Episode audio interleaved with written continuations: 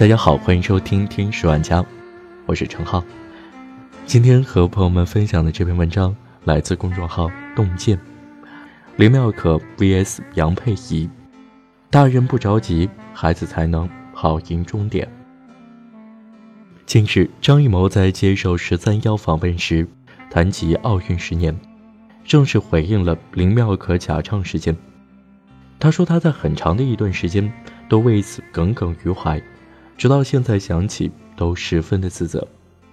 一时间，台前幕后的两个表演者林妙可和杨佩仪再次被推上了舆论的风口浪尖。十年，改变了很多人的命运，更别说事件的两个当事人林妙可和杨佩仪了。因为十年前的那场奥运会开幕式，让本来可以过普通人生活的两个孩子，走上了截然不同的人生道路。两个孩子天赋有别，不是他们的错。作为小孩子，他们无法左右自己的行为，后来所承受的一切纷扰，都是荒唐的成人世界所赐。尤其是两个孩子的家长，最初的选择，都已经为孩子未来的命运埋下了伏笔。九岁，就登上奥运舞台；十岁出演《红楼梦》；十二岁上春晚。林妙可当年在童星这条路上可谓是一骑绝尘，别说和她一般的同龄人，就连成年人也只有羡慕、嫉妒、恨的份。可是就是这样一个看似前途一片光明的未来之星，近年来却频频被黑，不是说他耍大牌，就是批评他没素养，就连和他合作过的艺人也忍不住吐槽：已经成年了。却还像一个长不大的孩子。明明拿了一手好牌，却偏偏打得奇烂无比。而原因只有一个：林妙可摊上了一对奇葩父母，硬生生的把自己的女儿逼向了 hard 模式。因为奥运会的一唱成名，各种各样的机会纷至沓来，林妙可的父母还未来得及深思熟虑，就裹挟着林妙可在名利场上奋勇奔驰。代言产品、出演广告、参与电影、电视剧、商演，年幼的林妙可那些年从来就没有在荧幕上停止过。父母之爱子，则为之计深远。但是有些父母偏偏因为眼前的利益而忘记给孩子一个长远的未来。也许是生怕自己女儿的名气还不够大，竟然让自己年幼的女儿。出现在不孕不育医院活动上，不满十三岁就和三十七岁的男演员出演感情戏。林妙可在镁光灯下频频亮相，可她的演技和歌声却不见有任何进步，反倒是随着年龄的增长，曾经甜美面容逐渐沦为大众脸，被越来越多的人嫌弃。濮存昕曾当面劝诫道：“这个孩子应该停一停，真的像个孩子一样。”去上学，去成长。可惜，这句话成了林妙可父母的耳旁风。他们太着急了。林妙可的父母在接受郭德纲的一档综艺节目采访时说：“林妙可从三岁就开始学习跳舞，新疆舞、西藏舞、蒙古舞都能信手拈来。但是真实的表演甚是尴尬，十八般武艺样样稀松，每样只是学了点皮毛罢了。”在青春期的节目中，还因无法完成老师布置的课业任务，当场嚎啕大哭。去年刚刚完成成人礼的林妙可，还没享受成年的喜悦，就因为接连落榜北影、中戏、上戏和中央音乐学院，成为网友群嘲的对象。从年少懵懂的可爱少女，步入年华大好的十八岁，林妙可一路狂飙，却也。一路被黑到底，可仔细想想，这真的是林妙可的错吗？他那时还太年轻，不知道所有生命赠予的礼物，早已在暗中标好了价格。这个世界上，从来没有不经历过积淀的横空出世。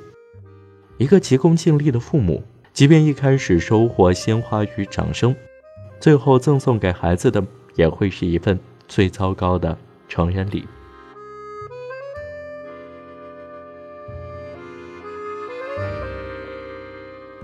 龙应台在孩子你慢慢来中写道，我坐在夕阳斜照的石阶上，望着这个眼睛清亮的小孩，专心的做一件事。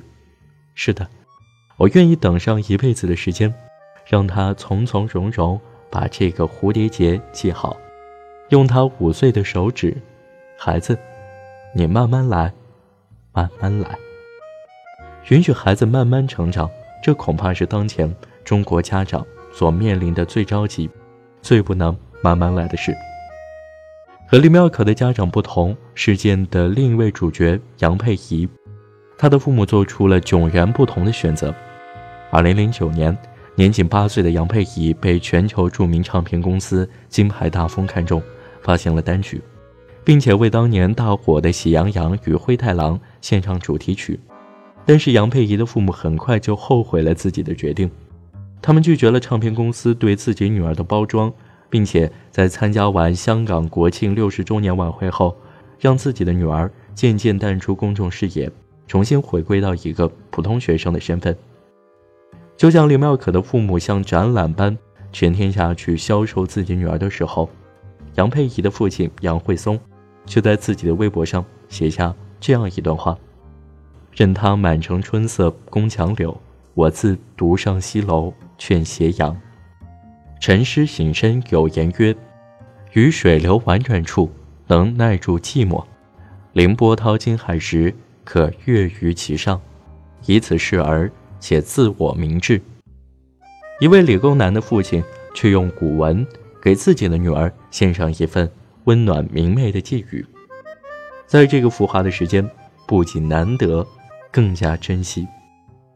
人生不是短跑。也不是中长跑，是一场马拉松。马拉松从来没人抢跑，因为我们绝不会输在起跑线上。所以，为人父母者千万别着急，请告诉孩子，慢慢来。远离了聚光灯下的精彩，就在众人即将将杨佩仪这个名字淡忘的时候，一则新闻再次炸响了众人的耳膜：杨佩仪赴美参加美国学术十项全能决赛。二零一七年二月，杨佩仪参加了广州举行的 USAD China 二零一七美国学术十项全能中国赛，并成功晋级，将赴美参加音乐类的决赛。如果你不知道这个比赛意味着什么，那么请看最新版的蜘蛛侠，那是连蜘蛛侠彼得·帕克都异常重视的全美高中生顶级学术竞赛。如今即将步入成年的杨佩仪已亭亭玉立。在学习之余，不仅成为了一名美妆博主，还自己组建了乐队，担任主唱。他说他很喜欢唱歌，但理想却是进哈佛深造，而不是进娱乐圈。杨佩仪的父亲曾经在拒绝《人物》杂志采访时说过这样一段话：“女儿未来有无数的可能性，但是现在，她需要过她十五岁暑假。”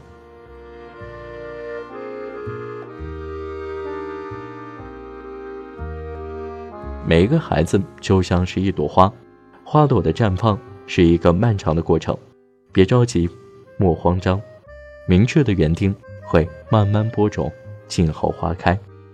每个孩子都有独特的绽放姿态，每朵花开都值得等待。台湾作家张文亮曾写过一篇文章，牵一只蜗牛去散步，其中有一段话是这样说的：“上帝给我一个任务，叫我牵一只。”蜗牛去散步，我不能走太快。蜗牛已经尽力爬，为什么每次总是那么一点点？我催它，我唬它，我责备它。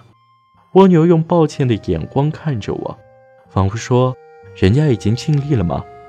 我扯它，我拉它，甚至想踢它。蜗牛受了伤，它流着汗，喘着气，向前爬。孩子们是上天赐给我们的礼物，也许走得很慢，可无时无刻不在进步，但我们却在焦虑，为什么不能快一点，再快一点？